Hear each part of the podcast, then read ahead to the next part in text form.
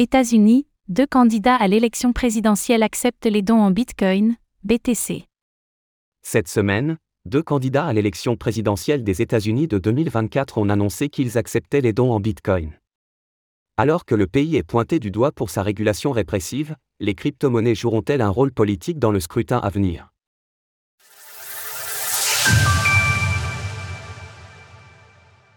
Le Bitcoin dans la course l'élection présidentielle des États-Unis. Robert Francis Kennedy Jr.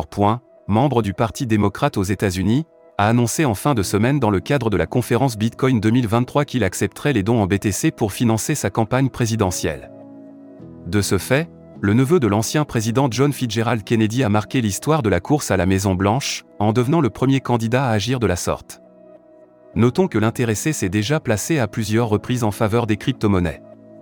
Au début du mois, par exemple, il avait manifesté son opposition à la proposition du gouvernement de taxer les mineurs de crypto-monnaies à hauteur de 30%, qualifiant les technologies crypto comme un moteur d'innovation majeur, alors que pendant la pandémie de Covid-19. Il s'était fermement positionné contre la vaccination, il est revenu sur ce point lors de son intervention à Bitcoin 2023 en évoquant les mesures prises par le gouvernement canadien à l'encontre des manifestants des convois. De la liberté. Quand j'ai été témoin de ce cataclysme, cette utilisation dévastatrice de la répression gouvernementale, j'ai réalisé pour la première fois à quel point l'argent libre est aussi important pour la liberté que la liberté d'expression. Vivek Ramaswamy dit, lui aussi, oui au Bitcoin. Samedi soir, c'est un autre candidat à l'élection présidentielle américaine de 2024 qui a officialisé à son tour qu'il acceptait les dons en BTC, là aussi dans le cadre de la conférence Bitcoin 2023. Il s'agit du républicain Vivek Ramaswamy, qui a appelé à faire de l'élection un référendum sur la monnaie fiat, le candidat, lui aussi, mis en avant les libertés inhérentes à la philosophie de Bitcoin.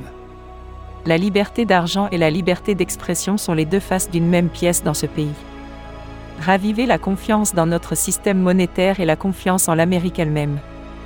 Sur son compte Twitter, deux pages de dons ont été partagées, l'une propulsée par les services de BitPay et la seconde par OpenNode.